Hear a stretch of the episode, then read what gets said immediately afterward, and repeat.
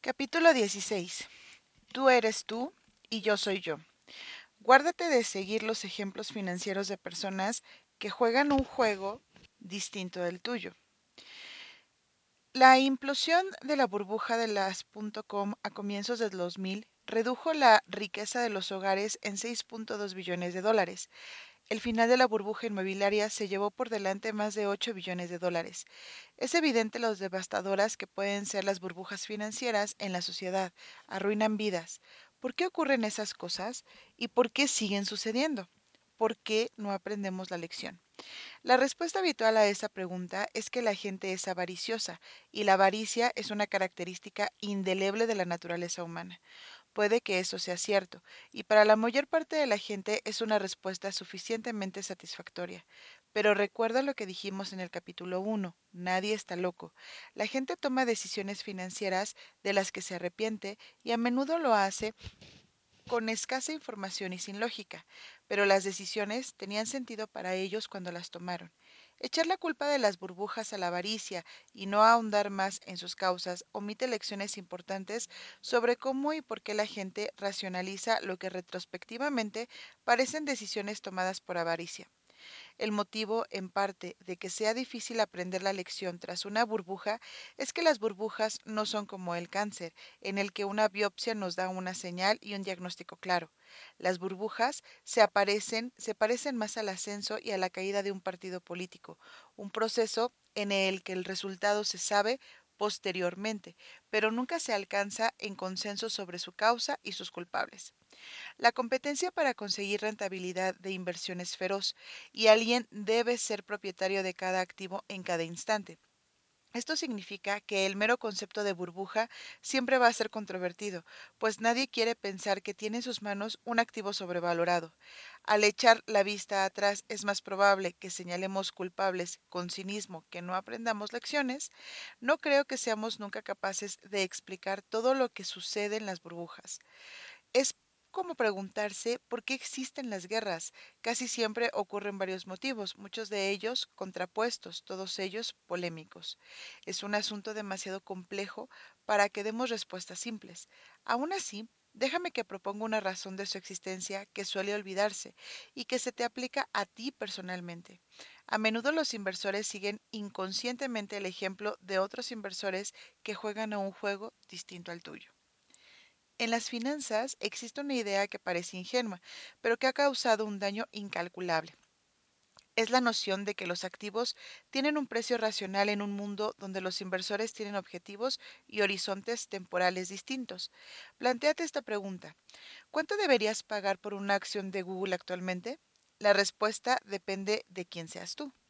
¿Tienes un horizonte temporal de 30 años? Entonces el precio inteligente que se ha de pagar incluye un análisis sensato de los flujos de las cajas descontados de Google durante los próximos 30 años. ¿Tienes la intención de recuperar la liquidez dentro de 10 años? Entonces el precio que se ha de pagar puede calcularse haciendo un análisis del potencial del sector tecnológico durante la próxima década y evaluando si los directivos de Google podrán hacer realidad sus planes. ¿Piensas vender dentro de un año? Entonces presta atención a los ciclos de venta de los productos actuales de Google y así se acerca a un mercado bajista. ¿Eres un operador intradía? Entonces el precio inteligente que se ha de pagar es ¿qué más da? Porque solo estás intentando sacarte un dinerito de lo que sea que ocurra entre ahora mismo y la hora de comer, lo cual puede conseguirse a cualquier precio. Cuando los inversores tienen objetivos y horizontes temporales distintos, y esto se da en todas las clases de activos, precios que parecen ridículos para una persona pueden tener sentido para otra, porque los factores a los que esos inversores prestan atención son diferentes. Recordemos la burbuja de las .com en los 90. Alguien puede fijarse en las acciones de Yahoo en 1999 y decir, aquello era un disparate tropecientas mil veces sus ingresos. Aquella valoración de mercado no tenía ningún sentido. No obstante, muchos inversores que tenían acciones en Yahoo en 1999 tenían horizontes temporales tan cortos que para ellos tenía sentido pagar un precio descabellado. Un operador intradía podía lograr lo que él necesitaba tanto si las acciones de Yahoo se cotizaban a 5 dólares como a 500, siempre que ese día el precio se moviera en la dirección adecuada y así fue durante años. Una regla de oro de las finanzas es que el dinero aspira a la mayor rentabilidad posible. Si un activo lleva una buena inercia, ha ido aumentando de precio constantemente durante un determinado periodo.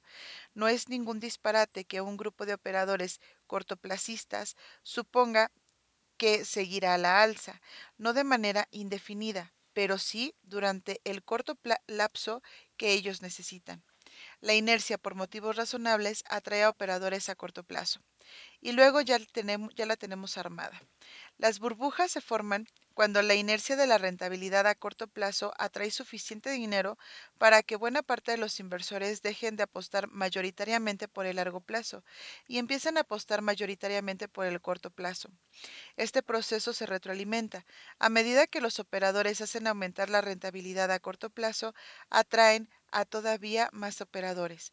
Al cabo de poco, y a menudo es bien poco, los que fijan los precios dominantes en el mercado y que tienen mayor autoridad son los que tienen horizontes más cercanos. Las burbujas no se deben tanto al aumento de las valoraciones, eso es solo un síntoma de otra cosa, de que los horizontes temporales se reducen a medida que más operadores cortoplacistas entran en el terreno de juego.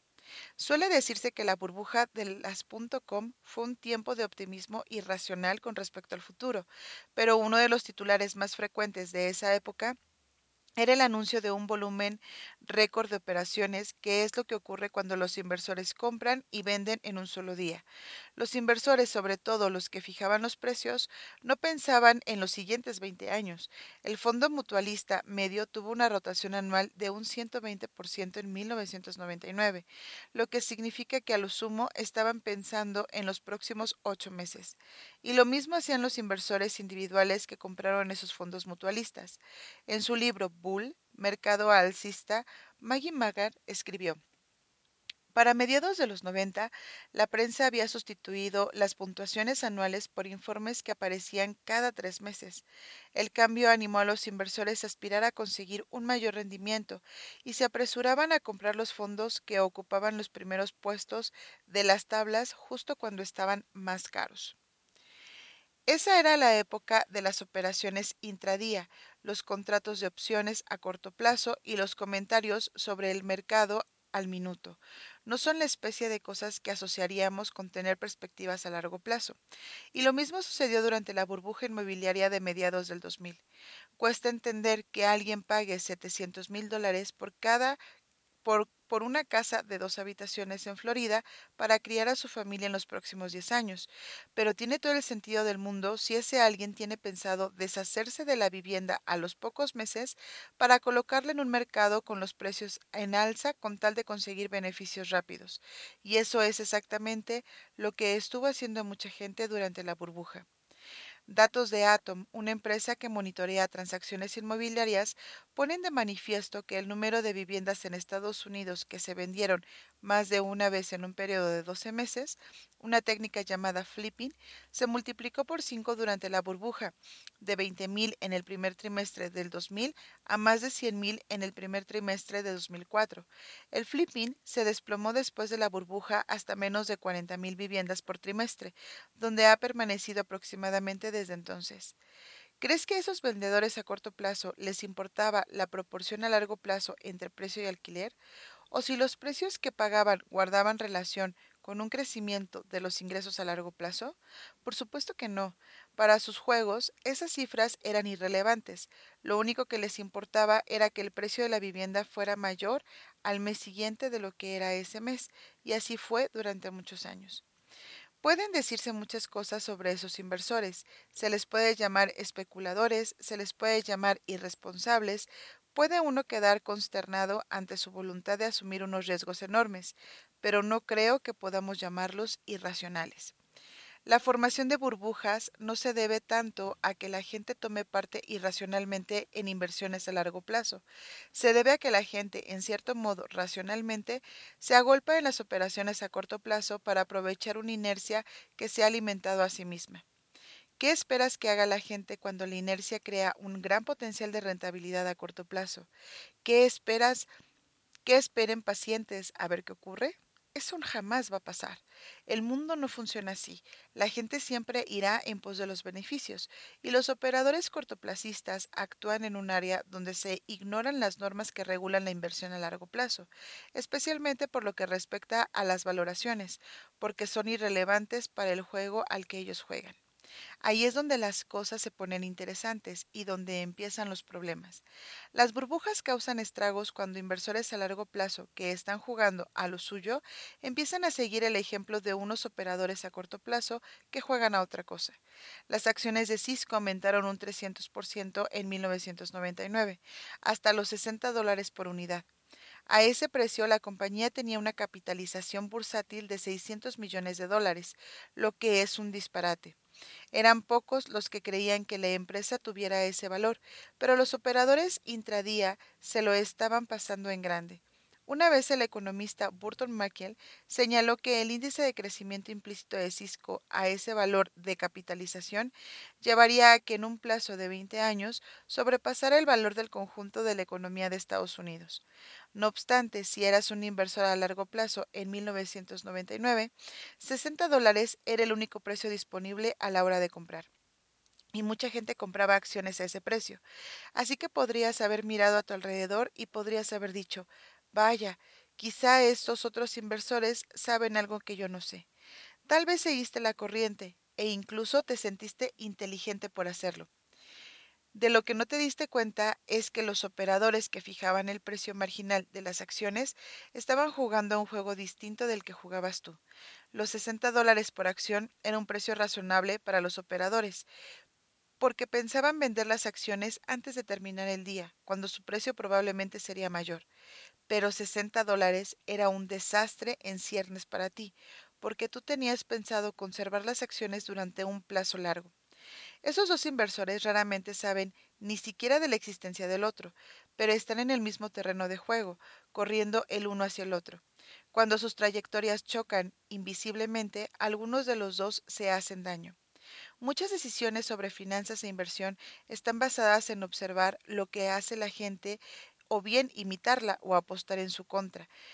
Pero ¿sabes cuánto tiempo seguirá actuando de esa forma? ¿Qué le hará cambiar de opinión o si algún día aprenderá la lección? Cuando un analista, dice en la CNBC, deberían comprar tal acción, acuérdate de que él no sabe quién eres tú. ¿Eres un adolescente que compra acciones por diversión? ¿Eres una viuda anciana con un presupuesto limitado?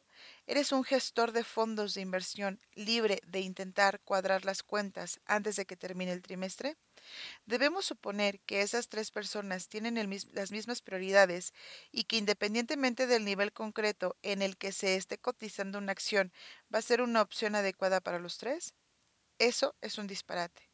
Cuesta comprender que otros inversores tengan objetivos distintos a los nuestros, porque un pilar de la psicología es que no nos damos cuenta de que las personas racionales pueden ver el mundo desde una opción distinta de la nuestra.